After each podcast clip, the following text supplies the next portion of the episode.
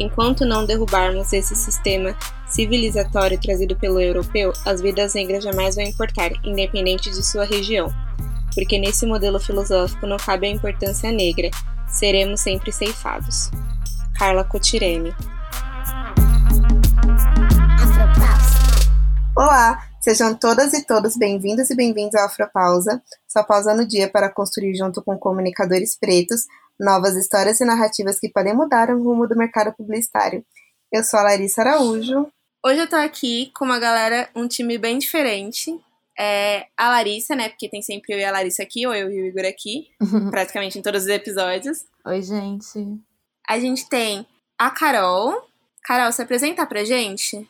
Oi, gente. Eu não sei se eu dou boa noite, porque eu não sei a hora que vocês vão estar ouvindo, mas Eu sou a Carol Naege, eu sou integrante do NB das Minas, é, faço social media no canal Bandeja também. Moro há quase 13 anos em Manaus e sou de Fortaleza. Ah, eu tenho 26 anos, isso é muito importante. Chique. e é a segunda vez, você é a primeira pessoa que aparece duas vezes nesse podcast. Isso nunca aconteceu. Então se apresenta pra gente, Ti. Totalmente inédito. Sou Thiago André, sou o host, né, criador, fundador do História Preta. É, sou carioca, como vocês deram para perceber pelo sotaque, né, Chiana Bessa. Mas eu morei seis anos no Rio Grande do Sul e agora dois anos é, em Santa Catarina, em Joinville. Terra desmontada, medo nessa voz,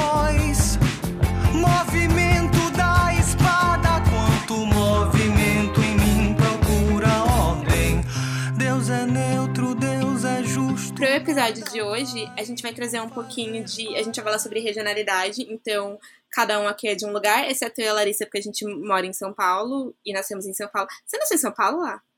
Nasci, nasci em São Paulo. Só saí de São Paulo para viajar. E eu acho que é, cada construção, assim, é super rica. Então, a gente vai trazer primeiro esse episódio com cada um de que viveu e morou em algum lugar. E para os próximos episódios, a gente vai trazer outras duas pessoas também que são bem especiais. É... Começando, eu acho que eu queria ver primeiro se vocês sentem alguma diferença do local que vocês moram com oportunidades, porque eu vejo muito meu pai, meu padrasto ele é nordestino, né? Ele é de, do Ceará. Ele nasceu lá, mas ele veio para cá acho que com uns 18, 19 anos por conta de trabalho, porque é o que todo mundo vem, né? As pessoas vêm para São Paulo por, por conta de oportunidades, mas quando a gente vai para lá, eu sinto que as oportunidades literalmente elas são diferentes em relação aqui. Mas eu queria saber como que é para vocês, porque tipo, ele veio para cá e se resolveu aqui. E vocês moraram por muito tempo em outros lugares que não são São Paulo e Rio. Cara, é, sinto muita dificuldade, principalmente aqui, por diversos pontos, assim, que eu acho que a gente vai discutindo conforme o tempo for passando. Mas, assim, é, falando principalmente de Manaus, é uma cidade muito industrial, né? A gente tem a Zona Franca, é tudo muito focado na Zona Franca em si. A gente tem, não tem esse desenvolvimento tão grande em outras áreas. São coisas que estão crescendo a passos bem mínimos, mínimos, assim, sabe? Se hoje, por exemplo, acabou a Zona Franca, acabou a cidade. Assim, 80% da cidade vai ficar desempregada e vai ter um, vai ter um caos muito grande, sabe? Tem muita dificuldade em outras oportunidades não focadas em indústria. Para quem não conhece, o que é a Zona Franca? Então, Zona Franca de Manaus é, no Distrito Industrial, nós temos diversas fábricas que vão produzindo tudo o que entra no país, tudo de tecnologia que tem no país, televisão, videogame, tudo que tem no país é produzido na Zona Franca. E a Zona Franca, eu, se eu não me engano, o nosso queridíssimo presidente acabou com boa parte do incentivo né, que vinha para cá, mas ela tinha um incentivo muito grande fiscal para que a gente até pudesse comprar produtos mais baratos do que usar de fora. Então, assim, a gente tem uma grande produção industrial de televisão, a Moto Honda também, tem é, outras empresas focadas também no setor automobilístico. É a grande produção do país para tudo que a gente consome, notebook, televisão, celular, etc. Tudo, tudo, tudo sai daqui. A gente, muitas pessoas não sabem, né? E a gente é até taxado de indígena, de aldeia, mas a maior parte da tecnologia do país sai aqui do norte. É, então, o foco da cidade é justamente a Zona Franca, sabe? a maior oportunidade de emprego está lá. Só que não são empregos também tão valorizados. A gente tem uma mão de obra muito, muito é, subsidiada, uma mão de obra que é muito assim. Como eu posso falar? A palavra me fugiu. Mas é algo muito. É mal pago, é um trabalho muito, muito duro, entendeu? Então, geralmente, as pessoas focam mais em trabalhar na Zona Franca. E conforme a cidade foi crescendo, nesses quase 13 anos que eu estou aqui, eu não vi que os investimentos da cidade foram para outras áreas, sabe? É, eu trabalho nessa área de comunicação, mas eu sou formada em gastronomia. E, assim, eu fiquei seis anos trabalhando em cozinha, e os seis anos que eu trabalhei em cozinha, eu trabalhei igual uma égua, sabe? Você não tem oportunidade para você crescer e para você expor melhor o seu trabalho, sabe? Eu sinto isso nessa área, eu sinto isso na área de comunicação. É, são áreas muito difíceis e quando ela tem um, um, uma brecha de oportunidade, ela é muito dominada por pequenos grupos, sabe?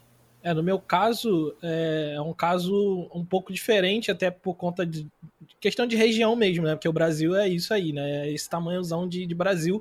Na verdade, quando eu saí, a primeira vez que eu saí do Rio de Janeiro, é, fui morar no Rio Grande do Sul, eu era bem novo e tal, e eu percebi, foi ali que eu percebi que existem vários Brasis, na verdade, dentro do Brasil, né?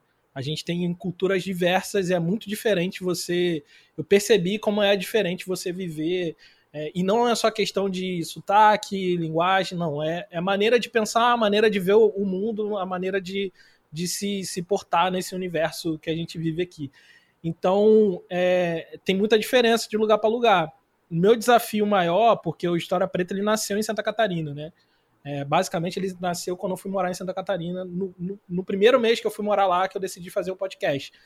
Então, eu senti muita diferença, eu senti muita dificuldade justamente por não estar nesse eixo é, Rio-São Paulo, é, porque, querendo ou não, você faz os seus contatos, né? Você cria contatos, você cria redes, é, dentro desses eixos e isso vai te proporcionar é, você chegar em determinados lugares, né, em determinados objetivos. Então, quando eu fui morar em Santa Catarina, eu já morava há seis anos no Rio Grande do Sul, então a maioria dos contatos das pessoas que eu, que eu conhecia, né, era daquela região ali, era do Rio Grande do Sul, e agora estava chegando em, em Santa Catarina. Sem contar que até então eu não, não trabalhava com esse, com esse tipo de coisa, né? Eu trabalhava como videomaker e tudo mais o que era uma coisa que gerava também muita dificuldade também de trabalho, porque é, enquanto uma pessoa aqui no Rio é, ou em São Paulo, ela acaba pensando muito global, pensando no país, assim, pensando em projetos que vão alcançar o país inteiro, é, muitas vezes a gente que está produzindo conteúdo fora desse eixo, a gente está pensando muito mais local, né? Porque é isso, é como o mercado de comunicação funciona nesses locais, né? Ele é muito voltado para dentro, internamente. E, e aí acaba que os horizontes acabam sendo limitados. Você se vê dentro desse, desse, dessa, dessa esfera ali. Eu não vou passar muito além disso aqui. E, e é uma realidade que a gente vê, né? Como a, até nas redes sociais, as interações que as pessoas fazem acabam ficando muito dentro desse eixo Rio-São Paulo, né? As pessoas vão se interagindo, a, a pessoa com a, as pessoas e os conteúdos com quem você dá que você interage, ou dá RT, ou compartilha, às vezes são muitas pessoas que estão ao seu redor e as pessoas que você vão cultivando esse laço e tal, de, de, de amizade e tudo mais, esse network, né? Então, acaba que, que é isso, é, cria-se pequenas bolhas de, de, de conteúdos e de interações onde é difícil você perfurar. E como geralmente São Paulo é onde a coisa acontece o Rio de Janeiro vai sendo pego por ser vizinho ali, né, e por causa da sua história também, é, muito antiga e tudo mais, é, você acaba limado desse jogo, né? É, tanto é que o História Preta, ele, para eu conseguir, né, chegar aonde ter um público legal, ter uma comunidade grande, uma comunidade coesa para fora do estado da onde eu, tava, onde eu estava produzindo História Preta, é, eu tive que furar essa bolha com as pessoas de São Paulo, né? A gente é, chegou no B9, foi fazer parte do B9, a gente foi convidado a fazer parte do B9 e só aí a gente percebe, eu percebi a diferença, porque quando você vai abordar ou você vai chegar ou conversar com alguém a respeito desse, desse trabalho que você está desenvolvendo em termos de podcast, É, se a pessoa vê o selo do B9, pronto, já abriu várias portas para você, porque, ah, o B9, né? Então, você encurta muitas conversas e, querendo ou não, o B9 tá, tá em São Paulo. E, e, e aí, por estar lá, eu acabei criando outras conexões, conexões nesse eixo Rio-São Paulo. Mas isso só partiu do princípio. Eu tive que abrir, eu tive que pagar esse pedágio, eu tive que passar, é, abrir essa porta, que é a porta de uma produtora em São Paulo, para poder é, ter a visibilidade que eu necessitava para o meu podcast. Né? E é bem doido, né? Porque é, tudo acontece em São Paulo e Rio, assim. Eu, tinha, eu tenho uma amiga que mora em Fortaleza em si, ela tá falando, ah, é muito doido quando as pessoas falam, ah, porque em São Paulo acontece isso, acontece aquilo dela. Aqui é muito difícil, tipo, ter show às vezes. Quando tem evento, assim, os grandes shows, eles acontecem em São Paulo, Rio de Janeiro. Então, grandes coisas, de, até em relação à cultura, assim, que vem trazem é sempre São Paulo e Rio de Janeiro, assim. Então, para construir uma coisa, tipo, do zero em outro lugar, em outro estado, é o triplo de vezes mais difícil, assim. Se pra gente já é complicado, e a gente estando em São Paulo, é muito mais difícil para vocês, assim, né? Porque eu imagino, tipo, é, não ir a eventos ou participar de muitas coisas. Eu vi uma galera do Podcasts Negros uma vez quando ia ter um evento do Twitter, e eu, o Twitter, a sede do Twitter fica em São Paulo, do Facebook também, a do Google também. E aí o evento ia ser aqui em São Paulo, e aí tinha gente que tava se organizando para vir de longe, do Nordeste, para vir todo mundo de ônibus e não sei o quê. E aí foi quando logo no começo da pandemia, então cancelaram tudo. Então, assim, quem já tinha pago passagem, pago hotel, pago um monte de coisa para vir, porque a gente não recebe, né, pra gravar podcast. Eu até comentei isso no episódio que vai ao ar em, alguma, em algum dia. Mas a gente não recebe. Então, tipo, a pessoa tira do próprio bolso para poder vir. E aí, além disso, tipo, cancelaram tudo do nada. Então, a pessoa não conseguiu reembolso, não conseguiu ter o seu dinheiro de volta. Então é investimento que você acaba fazendo e você não tem tanto retorno, assim, né? Principalmente para quem tá mais distante. É, eu ia trazer só um ponto. Desculpa, Thiago. É, em relação a, ao conteúdo, né, que o Thiago mesmo falou. Eu sempre me preocupei muito com, com relação à raça, então as pessoas que eu sigo, os é, criadores de conteúdo, geralmente são pessoas negras, acho que acho que eu sigo pouquíssimas pessoas brancas, assim como influenciador. Mas essa questão de regionalidade é um ponto que eu nunca tinha parado para pensar. E agora, quando a gente falou sobre ser Rio e São Paulo, eu acho que fora de São Paulo, os, os influenciadores que eu acompanho são majoritariamente do Rio de Janeiro também. E aí eu acho que esse também é um ponto que a gente geralmente não, não para para pensar. E é isso, a gente fica preso nessa bolha. E às vezes é difícil transpor para outras realidades, né? Porque a gente acha que que São Paulo é o Brasil e não é, como você falou, tem outras realidades completamente diferentes. E, e esse, esse, exemplo que a Lari deu de desse evento especificamente foi um dos primeiros eventos assim que a gente foi convidado também, né, aqui do História Preta para poder ir. E assim, História Preta eu faço no tempo livre, eu tenho meu trabalho formal e tal, horário comercial e tudo mais. E aí, mano, e aí foi aquele rolê, porque eu pensei assim, cara, é importante, é muito importante eu ir lá porque vai ser legal para eu conhecer um monte de gente que eu, que, eu, que eu não conheço e tal, de fazer conexões e pode sair coisas interessantes daí. Então, para você ver, nessa época aí eu já estava no B9 e eu recebi o convite pelo B9, né? É, todos os podcasts do, do, do B9 foram convidados para esse evento.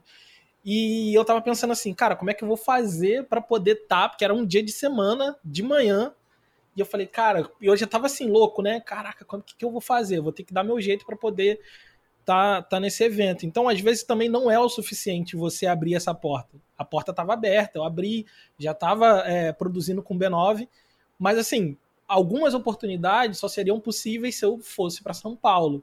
E nessa, e nessa mesma nessa mesma janela de tempo ali, foi um pouquinho antes de começar a pandemia, realmente. Esse evento até foi cancelado por isso. E, e aí, um pouquinho antes, surgiu também uma oportunidade de uma ação que era, tipo assim, um bagulho muito sensacional, muito foda, que eu ia Tava pirando para poder fazer. Só que entrevistas todas ao vivo, todas presenciais e todas em São Paulo, tá ligado? E eu fiquei assim, cara, como é que eu vou fazer isso acontecer, tá ligado? E eles não bancam, né? A pessoa que convida, ela não banca essas coisas. Tipo, banca assim, se você for de São Paulo, eles pagam um táxi, olha lá. Mas não bancam. Exatamente. E aí, a minha questão toda era assim, como eu tô fazendo isso? É, em tempo, num tempo que não é, né, um tempo extra ali, no tempo livre, com a perspectiva de tentar crescer o suficiente para que isso seja a minha renda principal. É, como é que você quebra esse, esse ciclo se você, sabe, se você não vai conseguir estar nesses lugares, entendeu? Então, é, a gente tocou no ponto do Nordeste, mas mesmo assim, o Nordeste está muito à frente aqui do Norte em muitas questões, sabe? E a principal delas é de saber usufruir da sua cultura. A gente é muito bairrista, a gente nordestino é muito bairrista. De defender a nossa cultura, saber o nosso valor, de saber como explorar corretamente o que a gente tem. Mas aqui, não. Aqui a gente tem uma necessidade é, muito grande de imitar o Sudeste, sabe? Quando eu cheguei aqui em Manaus, eu tinha, estava no começo da minha adolescência, eu tive que mudar meu sotaque nordestino porque eu era zoada por pessoas nortistas. Então, assim, é, tem muito uma necessidade de estar muito próximo de São Paulo, sabe? As pessoas que trabalham aqui na área de comunicação, elas. Aliás, no geral, as pessoas aqui querem muito sair daqui para ir para São Paulo. Elas têm muito esse fetiche assim com São Paulo, sabe? Eu fico, gente, se eu tivesse oportunidade de sair daqui, eu voltaria para o Nordeste, eu não iria para o Sudeste. Então, tem muito essa necessidade de ir para São Paulo, de estar no Sudeste, é, não se não valorizar da cultura daqui. Pô, a gente tem um, um, dos estados mais ricos culturalmente e não é valorizado, sabe? Pelas pessoas daqui mesmo. Porque você não pode esperar isso de pessoas de fora se você não faz, sabe? Pessoas daqui do norte, quando saem e vão para o sudeste, elas têm vergonha de falar que são do norte. Elas não exploram isso, sabe? Eu nunca vi um nordestino sair do, do, da, do seu estado, ir para a região sudeste ou para o sul e ter vergonha de falar que é nordestino todos os meus amigos de Recife, Salvador, etc., cearenses, eles não têm vergonha disso, sabe? Pelo contrário, a gente explora muito bem isso. E eu não vejo isso aqui. As pessoas saem ficam, ah, mas quando a gente chega aqui, ficam falando que a gente é índio, não sei o que e tal.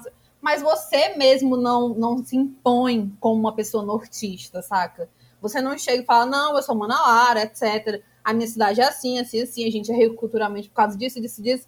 Não, e então, muito do que acontece aqui dessa desvalorização, eu acho que passa na mão de quem é daqui também.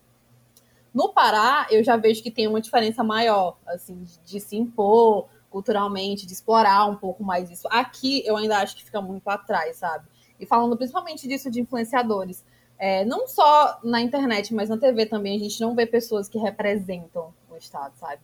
Aqui a gente tem uma maioria indígena e preta, mas em contrapartida, a nossa maior influenciadora da cidade é branca e ruiva.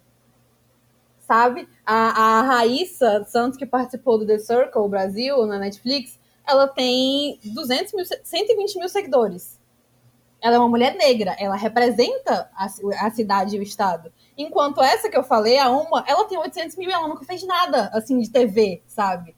Ela só, ela só vive na internet. Então, por por que, que tem essa repulsa tão grande de você se ver representado? Quando a gente tem pessoas indígenas na TV fazendo comercial ou apresentando algum programa, elas são estereotipadas, estão sempre pintadas com cocá e tal, não sei o quê. Não tem aquela pessoa que você coloca ali, é uma pessoa, entendeu? Ela, ela tá sendo representativa. No jornal, a gente tem uma, uma apresentadora negra. O resto é tudo branco, então a gente tem a impressão que a gente vive no, no sul, no estado branco quando não é verdade isso, sabe? É, tem muitos pontinhos que passa pela sociedade de tentar modificar isso, sabe? Não é só você esperar de fora, porque não vai acontecer. Faces, faces enganadas, silenciadas, cuspidas, miradas. Faces que sabem muito bem quem é que está nos matando. Faces que se escondem dentro de si mesmo pra poder tá respirando. Faces que estão sendo todos os dias assassinadas pelo Estado. Eu, enquanto você estava falando sobre influenciadores e representação, assim, eu lembrei muito da novela, de uma novela que teve da Globo, acho que Segundo o Sol, que era sobre Salvador e as pessoas eram do Rio de Janeiro. Era na Bahia, mas não era Salvador. Não tinha uma pessoa. Então, não tinha uma pessoa negra, assim. E, e aí eu lembro que rolou um, uma série de comentários na internet para eles tentarem re, remexer, não sei o que, o elenco. E quando eles repensaram, as pessoas negras elas eram em cargos inferiores e aí tinha, acho que um único cara que ele era preto e ele era, tipo, empresário. Ele era ruim. É, ele era uma pessoa ruim, assim, visto na sociedade. Então, é, é muito sobre isso também, né? Porque até quando as pessoas, eles vão falar, sei lá, sobre, sobre Bahia, trazem pessoas que não são, sabe, do lugar para poder falar sobre as coisas, assim. Isso é totalmente, sei lá, eu não, eu acho bem estranho. Porque não faz sentido, assim, não é lógico. Eu sigo um casal no Instagram que chama, o arroba deles acho que é mais um casal preto. E eles são de Porto Alegre. E aí, eles estavam viajando para Salvador agora. E a Michelle, ela, ela falou assim: a primeira, o primeiro story dela, quando ela chegou, ela falou: gente, tem muita gente negra aqui. Dela, tipo, é surreal, assim, porque eu, como vivo em Porto Alegre, a gente não vê. E ela falou até a forma como, como eu me sinto, assim, em relação às pessoas é diferente. Porque é, é muita gente branca que tem no sul e que a gente vê, tipo, na internet, na televisão, em todos os lugares. E quando a gente vem pra um lugar que é retratado na mídia como se fosse um lugar onde tem muito, a maioria das pessoas brancas, você vê que não é essa a realidade. Ela falou: Eu tô feliz, eu tô assustada que a gente não vê, mas eu tô feliz porque, tipo, é, é são essas pessoas, sabe? E ela falou: Eu sinto um acolhimento e uma, uma forma diferente do tratado, assim. E eu fiquei pensando muito nisso, de como a gente não, não vê e não se enxerga em outros locais. Mas também eu acho que entra muito num ponto de um olhar, assim, puxando a, a bronca também pra galera de São Paulo e Rio. Porque eu lembro que eu tava fazendo um projeto uma vez com algumas. com um trabalho que eu fiz em Avon, e a gente queria falar sobre o mês da mulher negra. E eu falei, ah, gente, muito legal a gente trazer influenciadoras e não sei o que. Eu sempre trago muita questão de cor, porque eu acho que quanto mais escuras as pessoas pretas são, mais dificuldade elas têm em acesso a alguns lugares. E aí, e corpos também. Eu falei, ah, gente, a gente tem que, tem, tem que ter corpos diversos, pessoas diversas, não sei o quê. E uma amiga minha, ela é de Salvador, Andressa, daí ela falou assim, tá, mas você vai ficar sempre em São Paulo e Rio?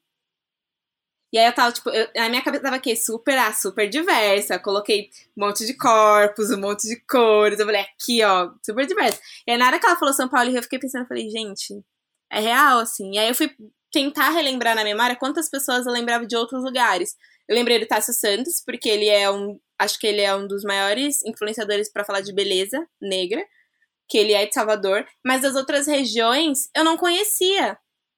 Mas não é porque ah, é, é, falta de informação, não é, gente, porque tem internet, tem, tem tudo, tipo, tá tudo aqui, só pesquisar, sabe? Mas é por falta desse, desse olhar de procurar outros lugares. Mas eu acho que entra aquele paradoxo do Tostines, né? O Tostines é vende mais porque é fresquinho, ele é fresquinho porque vende mais, que as pessoas falam, né? E o paradoxo tá justamente no, no, no sentido de como você vai ter criadores de conteúdo de, de outros lugares produzindo e sendo influentes se eles não estão recebendo por isso, tá ligado? Como é que você é, consegue fazer um projeto ser é, é, socialmente relevante, ser bem visto, ser bem feito, se você não tem grana para fazer isso você não vai aparecer. Se você não aparece, você não vai receber por isso, você não vai, ter publicidade, você não vai ter nada disso.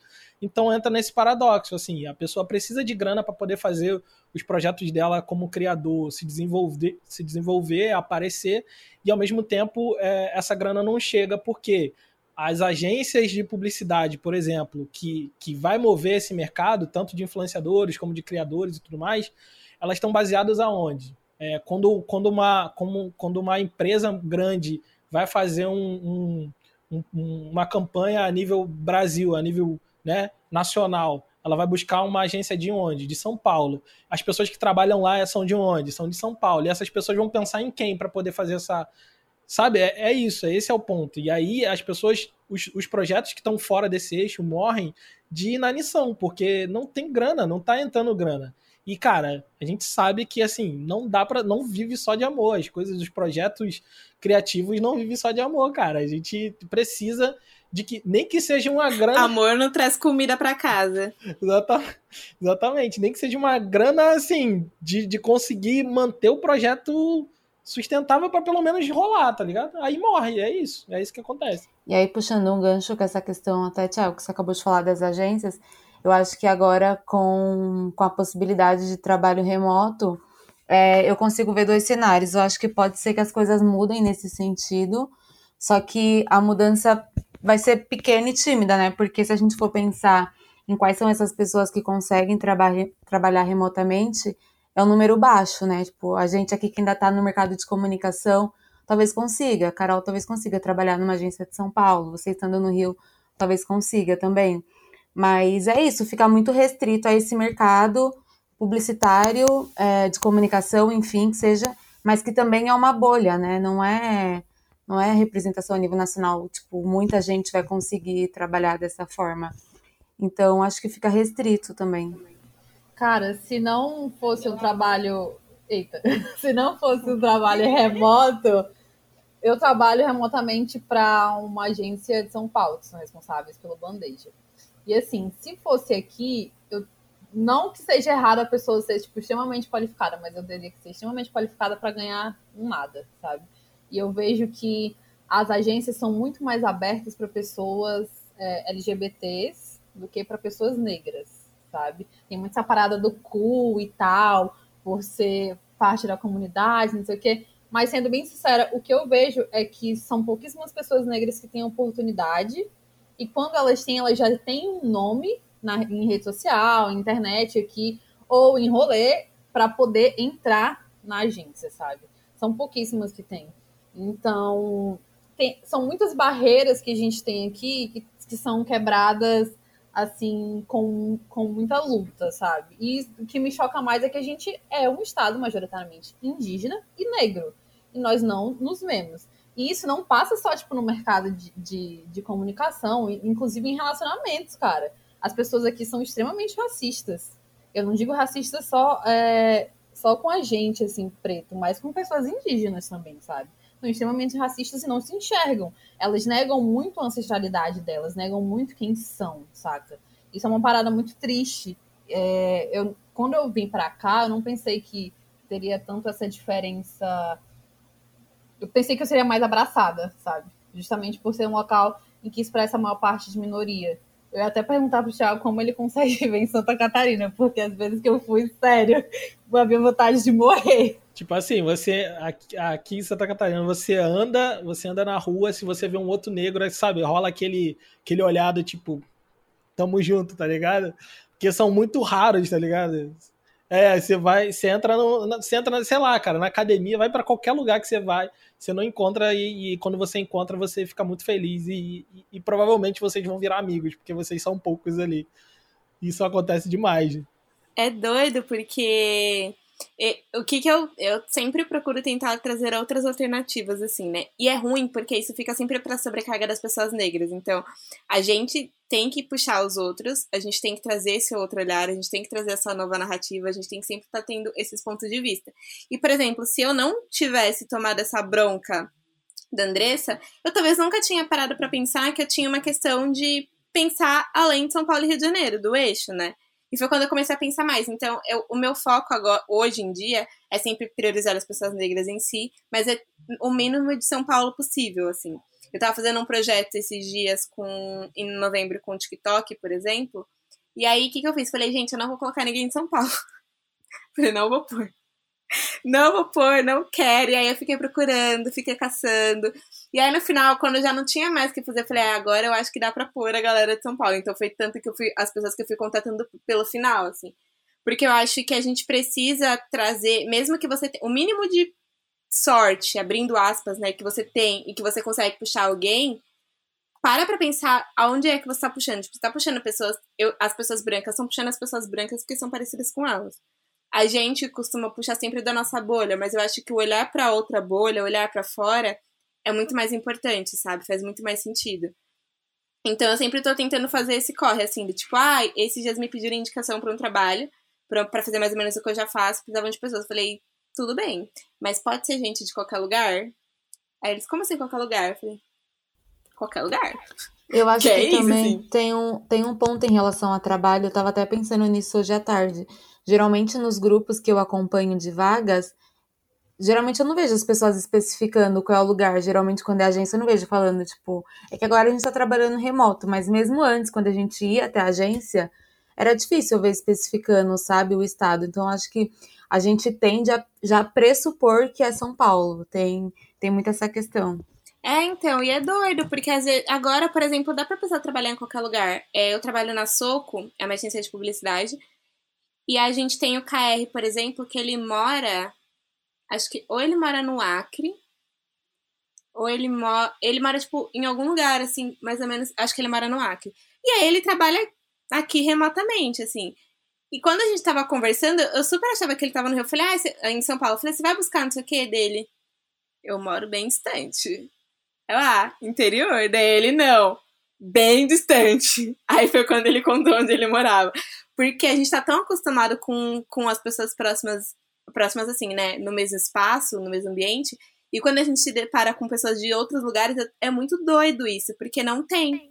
E o E eu fiquei distante pensando depende do nisso. ponto de referência também, né? Tipo, Ah. É relativo. Mas assim, de certa forma, esse, essa, esse lance de, de, de trabalhar remoto, assim, abriu uma ampla possibilidade para muitas pessoas, assim. Eu digo, eu digo por mim mesmo. É, apesar de todos os pesares, é, a História Preta conseguiu abraçar várias oportunidades ano passado, justamente porque as pessoas entenderam que dá para fazer as coisas remotamente. Porque, do contrário, assim, não, não ia rolar, não ia ter como acontecer, porque é isso, porque até então é, é muito. E a percepção que eu tenho é que é, é meio que assim: você tem que se adaptar a gente, e se você não se adaptar, aí é problema seu. Vai ter, vai ter gente para fazer o que você quer, que a gente está te propondo você fazer. Tem um monte de gente aqui querendo fazer, e se você não der teu jeito para fazer, então o problema é seu.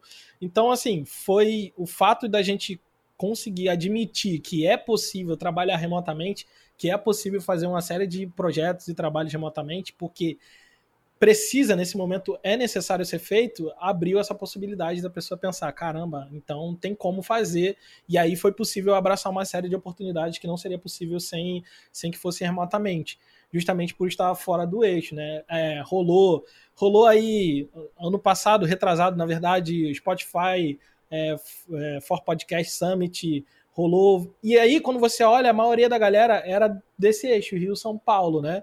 Eu vi uh, um, um, podcast que acompanha muito, muito tempo, que é o Rapadura Cast, que é, que é de Fortaleza, do Ceará.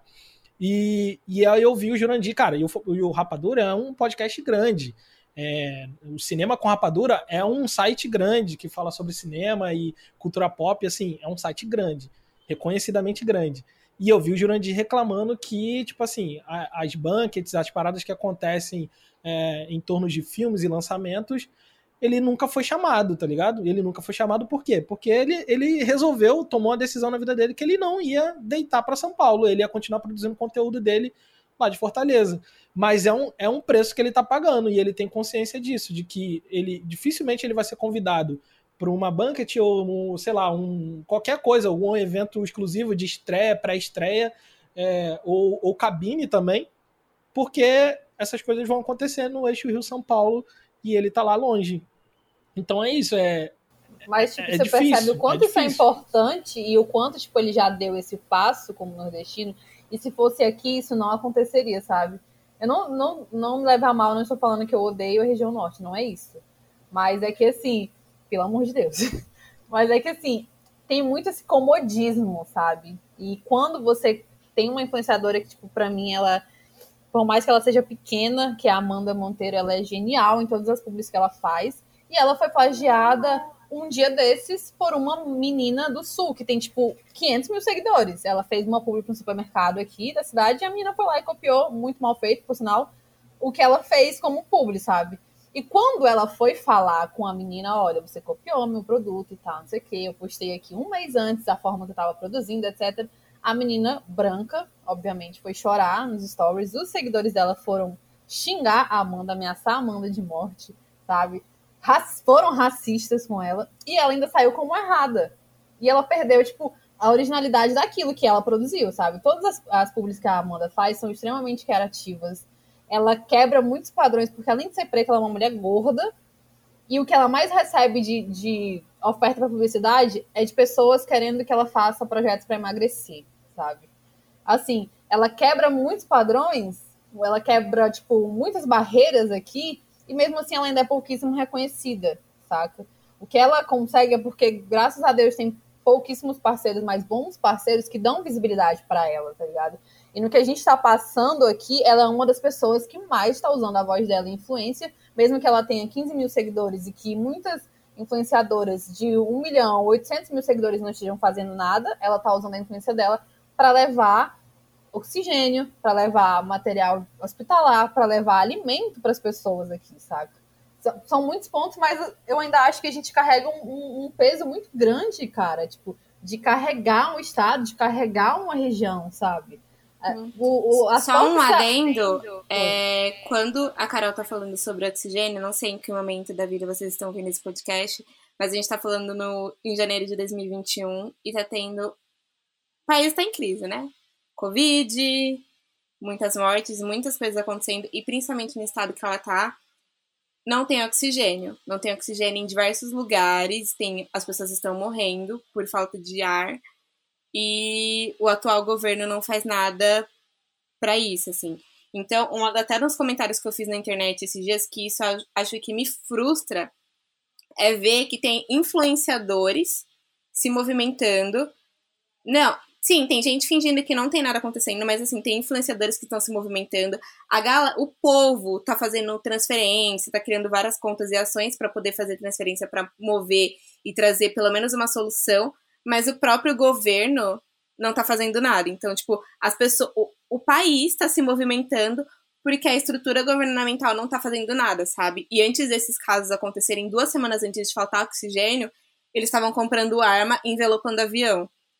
Então, é, é, mais ou menos só para contextualizar, não sei em que momento as pessoas estão ouvindo, mas a gente está falando sobre em janeiro de 2021, que é quando está tendo um, uma crise, assim, na questão de saúde.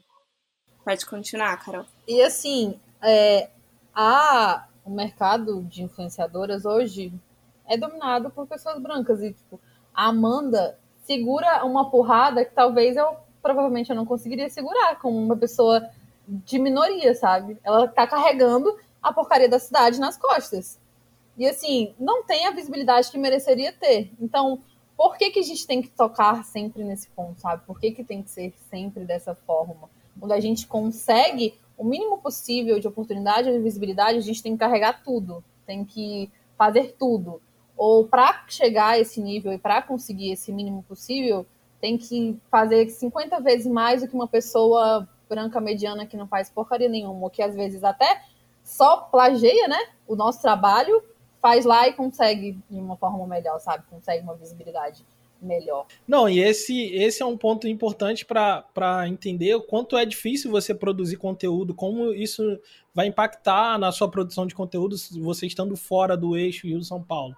Porque se você pensar nesse, nesse exemplo que eu dei, que é do Gerande Filho, Rapadura Cash, é um, é, um, é um podcast enorme, o Cinema com Rapadura é um site enorme e tal, críticos de cinema diversos e tudo mais, e aquilo tudo só que é, ele, ele e esse projeto do, do Jurandir e tudo mais, eles tinham potencial para ser um jovem nerd da vida, um omelete da vida, sabe? Dentro do que ele faz.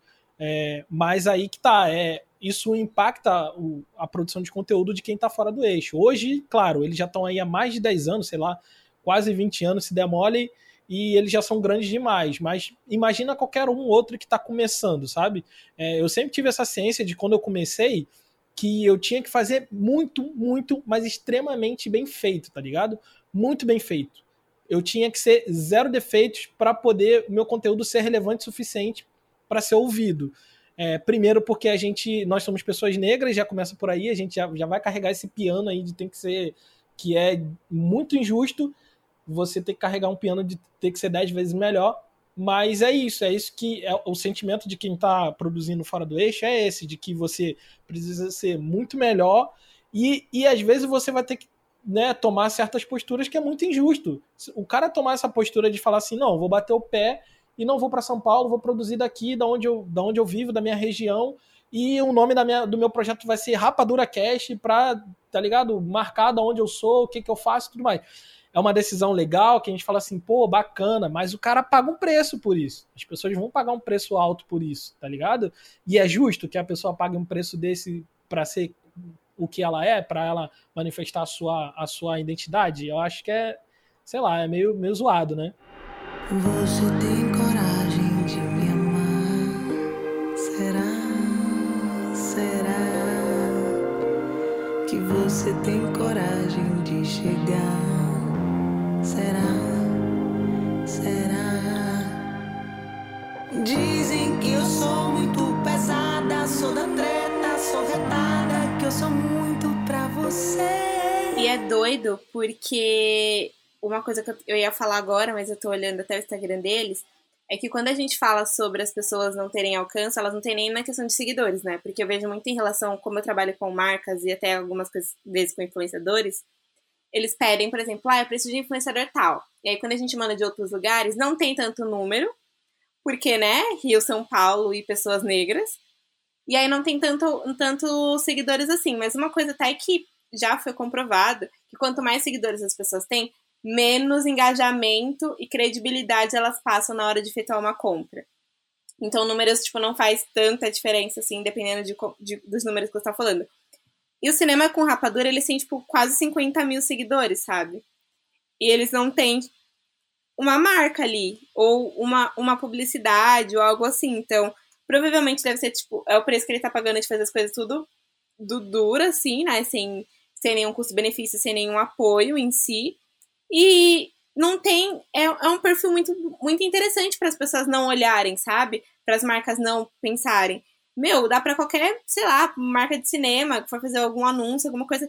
Dá para chamar os caras para fazer muita coisa. E não só eles, assim, tipo, tem vários produtores que as pessoas não olham. Primeiro que por conta do tamanho, segundo por conta da raça também, da, da regionalidade. Mas eu acho que é um pouco disso, assim, sabe? Tipo, abre o seu olhar para coisas que você não conhece. E falando um pouco sobre olhares e pessoas que a gente não conhece, vou puxar o gancho das dicas. Eu tô ótima pra puxar gancho ultimamente, olha. Tô surpresa comigo mesma. O que, que vocês têm para indicar hoje? Cara, para mim, assim, hoje, é, que faz o melhor tipo de trabalho como influenciadora, para mim é a Amanda Monteiro, é Amanda Monteiro DS, o perfil dela no Instagram. Ela é incrível em tudo que ela entrega, sabe, como publicidade, não só publicidade, mas o nicho que ela carrega de trabalhar com roupas para pessoas negras, gordas e no brechó, porque é muito difícil você encontrar é, roupas no, no brechó pra, de número tipo, maior que 44 e tal. Toda a influência que ela carrega, o trabalho que ela faz. É, minha indicação hoje é ela e a Raíssa Santos, que participou do The Circle também, que eu acho inadmissível uma mulher que estava na TV não ter tanta visibilidade como ela tem. Ela também entrega um conteúdo muito bom, é, de comédia, fala muito sobre a regionalidade e inspira para que a gente pare de ter essa visão aqui de que nós somos, em maioria, brancos, sabe? Sudistas, assim. Não indica coisa de São Paulo, gente. Não sei se vocês vão indicar, mas já tô falando. Óbvio que não. É, vou seguir aqui. Eu tenho duas dicas que se complementam, são meio duas dicas em uma, assim. É, a primeira é um Bu, um Bu Podcast, que é formado por três mulheres negras baianas. É, eu lembro da Val, não sei o nome das outras duas, mas eu acompanho. E aí elas falam muito. Elas defi a definição aqui no Instagram tá conversas, bate-papos, entrevistas, músicas e tudo mais sobre a cultura na Bahia. Tem alguns episódios que são bem, bem curtinhos, então para quem não não consegue dedicar tanto tempo para ouvir podcast, é, é, bom por conta disso. É, e é isso, três mulheres pretas baianas falando sobre cultura na Bahia.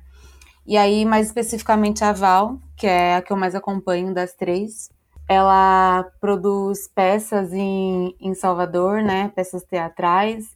Ela é dona da Bem-vindo Produções, uma mulher preta incrível. Inclusive, ela é também neta dos fundadores do. Gente, eu esqueci. O Bloco Afro, que tem em Salvador, o primeiro.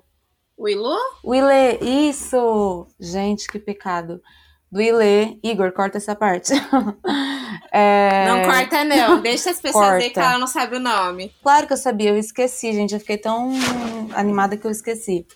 É, dos fundadores do, do Ilê, uma mulher incrível.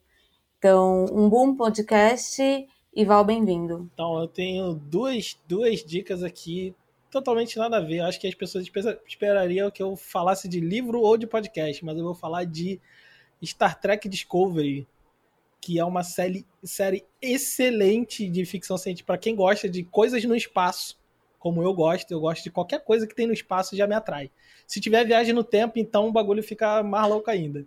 Então, Star Trek Discovery tá lá na Netflix, tem três temporadas protagonista negra, é, esqueci o nome dela.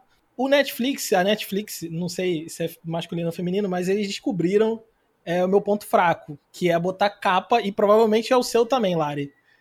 Botar capas só de pessoas negras pra me Falamos atrair. disso a- ontem. A gente Meu falou Deus. isso ontem. Eles colocam as pessoas negras em todos os momentos. Então, eles, eles fazem isso comigo, assim, às vezes o, o personagem que eles põem na capa é um é coadjuvante, tá ligado? A pessoa É o faxineiro, a pessoa que limpou o, o É portão uma pro cara entrar passa uma vez. Só pra pegar a gente, né? E Exato. aí, É cara, e aí, tipo assim, ó, Star Trek Discovery tava ali, sempre martelando. Só que assim, eu sou uma pessoa mais Star Wars do que Star Trek, né? E porque Star Trek, sei lá, tem aquele estigma da, da série original que é meio galhofa. E eu fiquei, ah, vai ser meio galhofa e tal, mas aí eu fui, fui atraído por esse, por esse macete que eles sempre usam comigo e sempre funciona, que é botar a capa com pessoas negras e aí tá lá. Mas é essa de verdade, a protagonista é uma, é uma mulher negra e, e é uma série muito boa, é isso, é uma série boa pra você sentar, relaxar, roteiros satisfatórios, jornada do herói, tudo perfeitinho, nada, é, sabe? Tudo, tudo no seu lugar. E outra coisa que eu queria indicar é, também é um aplicativo, um aplicativo chamado Forest. O Forest é um aplicativo que ajuda a manter o foco para você não mexer no seu celular enquanto você está fazendo algo criativo. Como é que ele funciona? O Forest ele é uma, uma espécie de jardim virtual. E aí você você determina ali quanto tempo que você quer trabalhar focado. E aí você seta ali no, no Forest e ele começa a plantar uma árvorezinha é, nesse teu jardim nesse período. Sei lá, você botou 30 minutos. E ele vai começar a plantar uma árvorezinha ali. Se você mexer no seu celular e sair do Forest e ir para outro lugar, sei lá, Twitter, Instagram, alguma coisa do tipo, ele vai matar a sua árvorezinha. E aí, no fim da semana, assim, é, no fim da semana, você tem um, o jardim formado pelaquela semana, pelas tarefas que você fez ali, as árvores que você plantou. E assim, parece mentira, mas o, o efeito de você ver uma, uma árvore morrer te causa um trauma que você não vai querer ver nenhuma árvore morrer, porque ela fica muito feia. Você vai querer ver no final da semana o seu jardim bem florido. E isso me ajuda bastante, assim, quando eu tenho que focar principalmente para escrever, assim, quando a mente começa a viajar e eu tô escrevendo, a mente começa a viajar e você logo saca o celular. Aí você vai sacar o celular, você entra no Twitter, amigo, já era. É um buraco negro que você não sai, só vai sair depois de uma hora. Aí pronto, aí já era. Então Vale pro Forest me TikTok ajuda. também. Pô, E TikTok pro é, Reels no Instagram. Gente, no explorar do Instagram. é caminho sem volta. E aí, como eu sei que, que eu sou capaz disso. E, e não só isso, às vezes, sabe, sabe qual é a armadilha que eu sempre caio? Assim, eu vou abrir algum, algum, algum, qualquer aplicativo do pacote Adobe. Eu vou abrir aqui, sei lá, e demora a abrir. Vou abrir o Photoshop, Premiere, alguma coisa, e aí ele demora a abrir. Enquanto tá abrindo, eu vou lá e pego o celular pra dar uma olhadinha e pronto, já era. Quando eu vejo, quando eu vou olhar de novo, já tá aberto há muito tempo e eu tô ali perdido. Então, Forest me ajuda muito, que é floresta em inglês, inglês né? Pra quem não entendeu meu, meu inglês é, britânico, meu sotaque britânico, é floresta em inglês. E tem, também tem extensão, para quem quiser, também tem extensão pro Chrome, e aí você pode setar os sites que você não quer entrar, tá ligado? E aí ele vai fazer a mesma coisa lá no Chrome, lá para você ficar focado nas suas paradas. Então, eu ia falar isso, eu ia falar, o problema é se a gente tentar burlar pela web, né? Mas se funciona pra web, então. É. Gente, Não vamos matar árvores. Só um adendo antes que eu seja que eu seja morta. Não que eu tenha esquecido. Esqueci parcialmente, mas eu tenho que, que indicar a Carol, né? Que foi responsável por eu entrar no NBA das Minas, que é a Caroline Scarmo. Ela também é criadora de conteúdo é, de basquete. A gente fala sobre esportes no NBA das Minas. Somos duas minas fora do eixo. O resto é Brasília São, e São Paulo. E a Carol é uma mulher sergipana e negra, então Caroline Scarmo.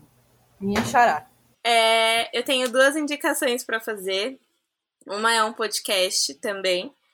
É o Quilomba Podcast. É porque eu lembro de Quilomba de Quilombolas, mas não é por conta da Grada Quilomba. E é um podcast sobre de mulheres do Ceará. E aí elas contam muito sobre a, vive, a vivência delas, elas falam sobre a narrativa delas, o olhar negro sobre a região que elas moram. E aí, é, como eu tava falando no comecinho, eu falei que eu tomei um puxão de orelha, e eu lembro que uma das primeiras pessoas que a Andressa me apresentou foi a Carla Cotirene, que ela é uma mulher incrível, e eu não lembrava como eu, eu não sabia, tipo, como eu não a conhecia. Então ela escreve, ela é uma, uma mulher extremamente culta, assim, ela é muito inteligente em tudo que ela fala, é um, um conteúdo bem rico, assim, para você acompanhar. E ela foi vacinada, então acho que assim. né? Ela postou uma foto, ela, a primeira funcionária da saúde negra ser vacinada nesse estado. Bateu no peito, extremamente importante e perfeita, né? Então acho que é isso. Eu ia indicar, eu vou, eu, vou ser uma, eu vou ser uma boa filha, porque a minha mãe agora ela é esteticista e a gente mora em São Paulo, mas eu vou burlar as regras que eu mesma inventei e vou indicar minha mãe. Porque eu acho que é muito difícil a gente encontrar pessoas negras para fazer, fazer tratamentos estéticos, sabe? Ou nem só tratamentos estéticos, questão de saúde. Gente, eu, eu resolvi que agora eu só vou passar com profissionais negros em todas as áreas possíveis da área da saúde. E aí comecei, entrei lá no meu Afro Saúde, joguei. O é, que, que eu tava procurando primeiro? Ginecologista. Encontrei a doutora Mariana. Passei com a doutora Mariana e falei, vai ser super fácil. Tô até hoje procurando alergista, tô até hoje procurando várias especialidades, mas a maioria eu consegui mudar para profissionais negros, então eu acho esse tipo legal. E falando do Afro Saúde também, eu vou indicar o Arthur. O Arthur é dentista, ele mora lá em Salvador. E ele, além de ser criador do Afro Saúde, ele atende também. Então, se você precisar de um dentista, procura o Arthur, sabe? Ele é um afrodentista bem legal. E o Instagram da minha mãe, ela tá resolvendo ainda, mas eu acho que é Cíntia Fernanda Firmeira Esteto. Eu vou, ou a gente vai deixar a arroba lá, tudo certinho. Ela é esteticista, ela é enfermeira e ela faz procedimentos que outras pessoas não podem fazer. Então, se você quiser, sei lá, até aplicar a toxina botulínica que eu falei pra ela que eu não quero ficar parecendo quem humano, ela faz também. Então, se você quiser ficar parecendo quem humano negro, ela tá aí pra te ajudar. Ela é ótima. é... Posso, posso, posso aproveitar esse gancho e dar só mais uma, só mais uma diquinha? É, tem uma série que eu vi há muito tempo atrás, que ela é muito boa. Eu tô até procurando ela aqui. É, se chama. Calma aí, que passou uma moto bem. se chama Enquanto a Moto Passa. bem barulhenta aqui. Mas enfim, é uma série que, que eu vi há muito tempo atrás. Trig Warner com Killer Mike.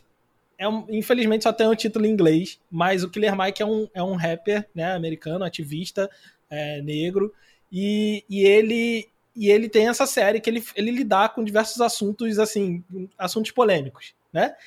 E aí tem um episódio que é exatamente isso que, que a Lari tava falando agora, que é um episódio sensacional, é um bagulho genial, ele resolve passar 48 horas do, da vida dele só consumindo coisas de pessoas negras, que foram feitas por pessoas negras. E aí, cara, o cara, tipo, vou dar só um spoilerzinho para te instigar a ver essa série que é muito boa. Ele dorme na rua, mano. Ele vai fazer um show, né? Ele ele ele é, ele é dupla, né? É ele mais um cara que é um cara branco. E aí e aí ele decide que ele só vai consumir coisas onde o proprietário, o empresário ou a empresária seja uma pessoa negra. E aí isso, né, tem custo e ele acaba dormindo na rua porque não tinha na cidade onde ele foi tocar não tinha nenhum hotel que era que o proprietário era uma pessoa negra. Ele fica sem comer, enfim, nem maconha o cara consegue fumar porque é, não tem proprietários negros. Esse episódio é muito bom e fala muito sobre, sobre essas questões aí que a gente estava abordando agora há pouco. Onde minha linda é minha casa, me dedico a chegar quando a estrela não vaza. Ela já faz o alvoroço já, faz do caminho alvoroço e diz que é você. Para finalizar, eu queria fazer uma pergunta para vocês. É, primeiro, eu acho que a gente conversou sobre grandes dificuldades, assim, que a gente sabe que as pessoas enfrentam.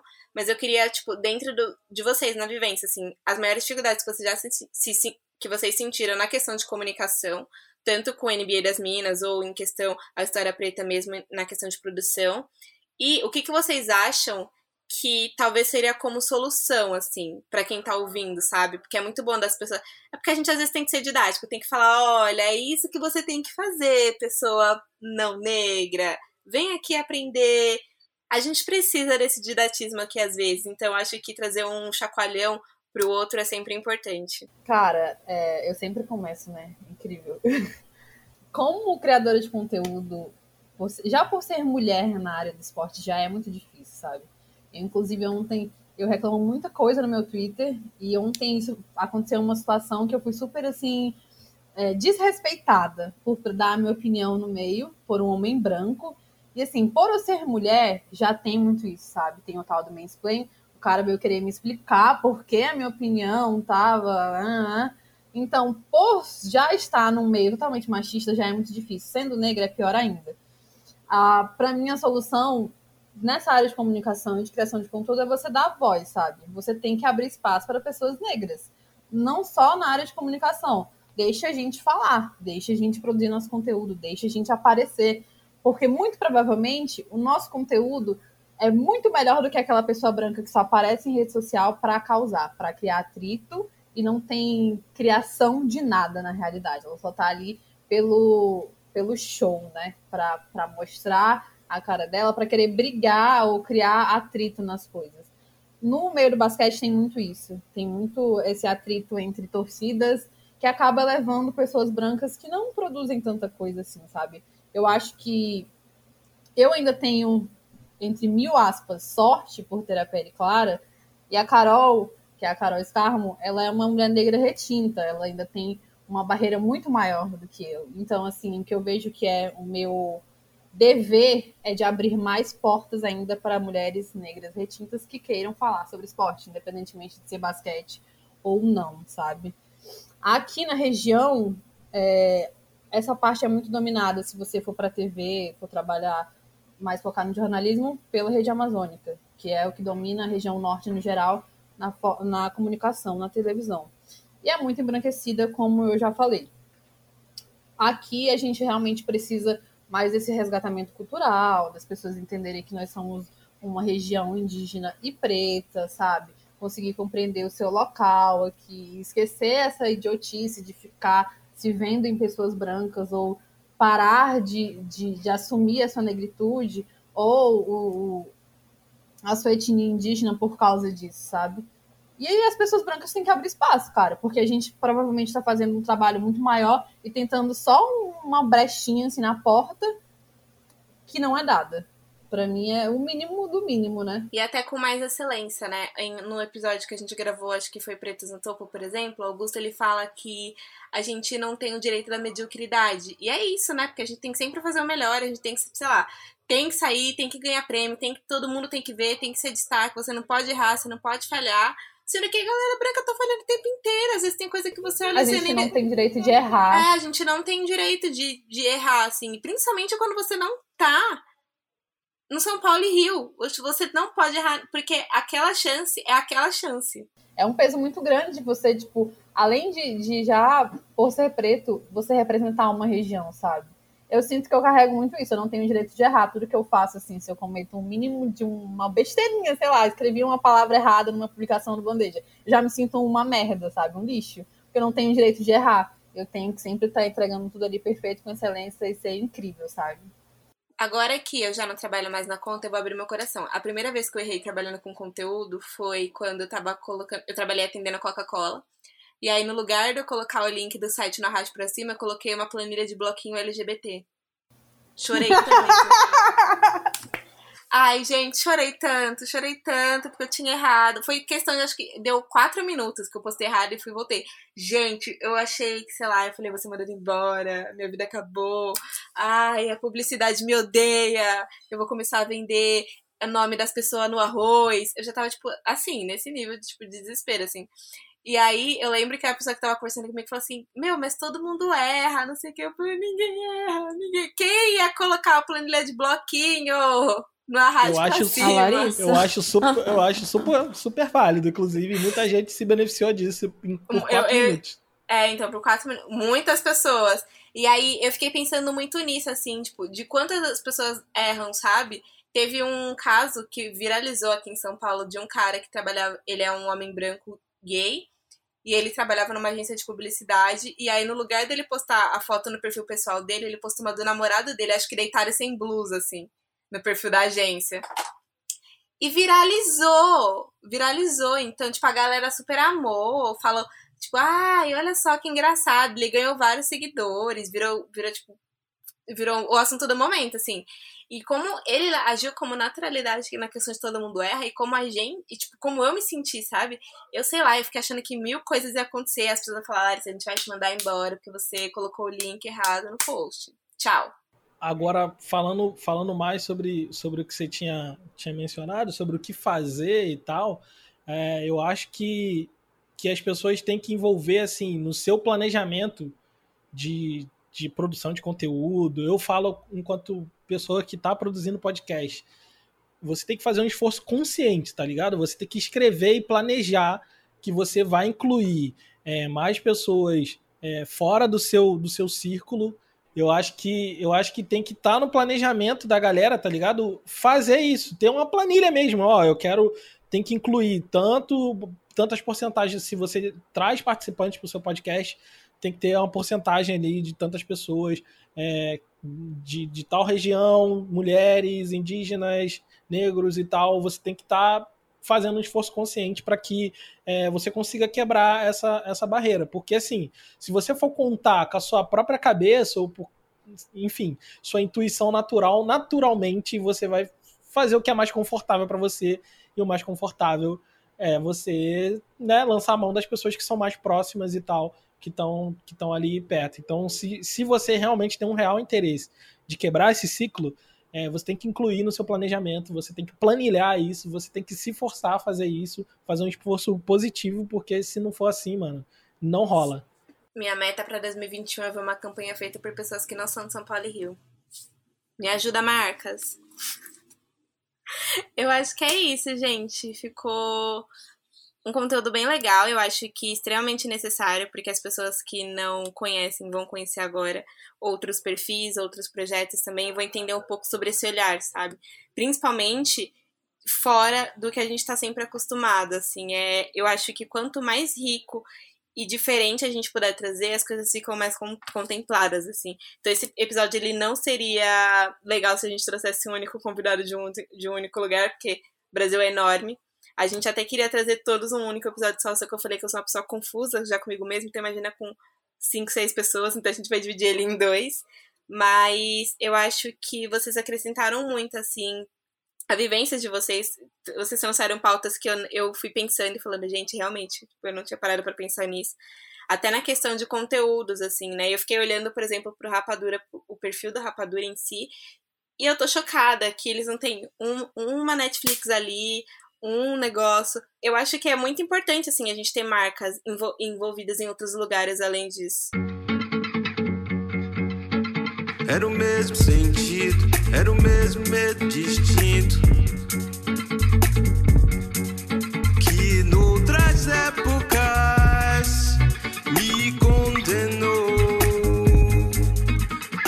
Mas, gente, obrigada. É... O Igor sempre fala que a gente nunca dá tchau, então vamos dar tchau, porque ele coloca em algum momento no final que a gente tá dando tchau.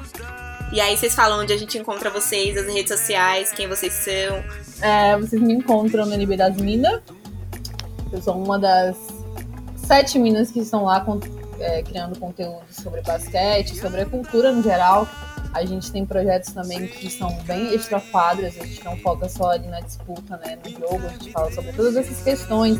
A questão do racismo na liga, que a NBA é uma liga muito racista, embora ela se pinte como não.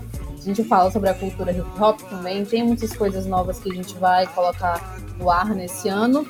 E também tem o meu Twitter, né, que eu tô sempre por lá falando sobre algumas coisas que a gente sofre, que é Carol na Edge tanto politicamente, quanto no esporte, quanto socialmente, tudo, sabe? Tem uma coluna também no blog do Souza que eu escrevo para as minas e eu falo principalmente dessa parte extra, extra quadra e social. O último texto que saiu foi justamente sobre três jogadores africanos que foram, assim, um divisor de águas na liga para a entrada de muitos jogadores agora. Foi o Manutebol, aqui em Ola João e de Ken Mutombo. E é isso. Bom, eu sou. Vocês me encontram na, nas redes sociais, né? Como arroba História Preta lá no Twitter, tudo junto. No Instagram é arroba História Underline Preta. É, o Instagram não tá cooperando comigo para eu mudar minha arroba, então por enquanto tá diferente. É, e também, se você quiser é, acompanhar minha vida desinteressante, eu sou arroba Thiago André com H no final em todas as redes sociais. Twitter e Instagram também. Geralmente eu falo sobre um pouco, um pouco sobre bastidores de, de podcast, de produção de podcast, se você quiser. E de café também. e de café também, que é a minha outra paixão, além dos podcasts, é café. Café bem feito. E é isso. Ah, minha mãe te acompanha, você sabia? É Por mesmo? causa do café. É por causa do café. Ela gosta. A minha mãe, tipo, ela é muito, muito, muito apaixonada por café, assim. E aí, se ela Eu não não toma acredito. café, ela, ela fica com dor de cabeça, ela, fica ela te acompanha. Ela, ela me mostrando, ela, olha, ela fica, tipo, olha esse menino aqui, ele gosta de café. Eu fiquei, gente. Plot twist agora. Eu- Por essa eu não esperava. Pois é. Não, só queria indicar o filme, pra, a gente estava falando de indicações, é One Night in Miami, que fala sobre uma noite em que Muhammad Ali, Malcolm X, Jim Brown e Sam Cooke se encontraram num quarto de hotel para justamente depois do primeiro campeonato do Muhammad Ali. É um filme incrível, é uma adaptação teatral, eu não vou dar spoilers, assistam. Então tá, gente, eu, eu amei, sério. Eu acho que, como a Lari falou, a gente conseguiu trazer pontos muito legais que a gente nem tava considerando. Então, obrigado pela presença de vocês. Vocês são incríveis, os projetos que vocês têm são incríveis. E é isso. Beijos e até semana que vem, gente. Até, gente. Ah, a gente tem um grupo no Telegram onde vocês podem conversar, comentar, fofocar, porque a gente também faz essas coisas no, no grupo do Telegram. É Afropausa Podcast, eu acho. Ou é só Afropausa? Não sei, não me Afropausa. recordo. É só, Só colocar Afropausa. Afropausa na busca. E aí você encontra a gente. Eu acho isso tão tecnológico que você joga o nome sem entra no grupo. Mas é isso. Então lá a gente tem várias trocas. A galera, tipo, escuta os episódios e a gente vai conversando. Tem uma construção bem mútua. E eu acho legal também. Então, se vocês quiserem encontrar, a gente tem tem, tem o, o Telegram, que eu ia falar Zencast, não sei porquê. A gente tá em todas as redes sociais. E-mail, se vocês quiserem escrever e-mail. Os e-mails, a gente recebeu acho que uns quatro e-mails de uma, de uma galera e foi bem legal, porque é bom a gente ter uns feedbacks assim diferentes. Acho isso extremamente importante também. Todas as pessoas que mandam mensagem, elas são respondidas. Eu, eu não sei por que, que as pessoas se surpreendem porque a gente responde. Somos pessoas reais, conversamos com todo mundo e gostamos de interagir. Então, é isso. Afropausa em todas as redes sociais. E manda qualquer coisa, manda um oi, manda um bolo, manda um cheiro, marcas, mandem mimos. Estamos aqui. Até semana que vem. Ah, é meu, vou começar a falar até semana que vem todos agora. Tchau!